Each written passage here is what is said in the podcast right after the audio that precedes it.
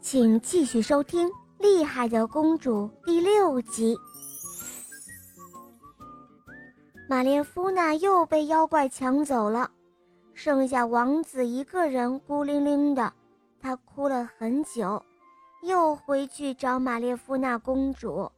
正好妖怪又不在家，马列夫娜，快跟我走！现在妖怪不在家。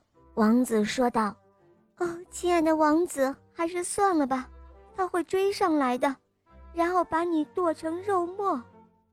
公主有些害怕了，那就让他剁吧，反正没有你，我也不能活。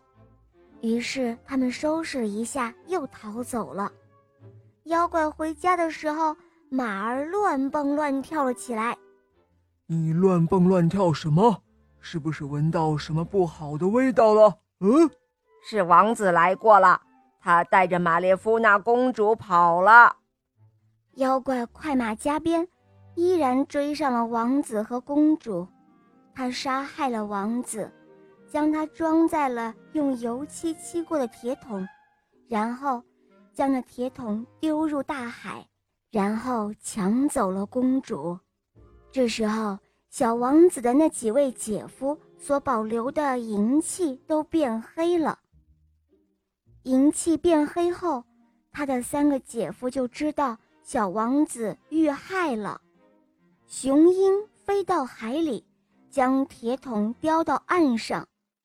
鹰和乌鸦去找仙水，他们飞到一起，砸破了铁桶，搬出王子的尸体，然后将它洗干净，摆好。乌鸦喷了一口仙水，尸体。就活动了起来，连成了一个人体。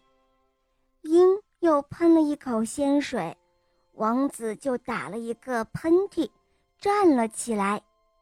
哦，哦，我，我是死了吗？我还是睡了多久？要是要是我们不来，你可还要睡下去呢。他的几位姐夫说道：“现在你跟我们走。”到我们那里去做客。哦哦不，姐夫，我要去找玛列夫娜公主。小王子又找到了玛列夫娜公主，他对公主说：“玛列夫娜，是我，你想办法弄清楚，那妖怪是从什么地方弄到这么好的马。”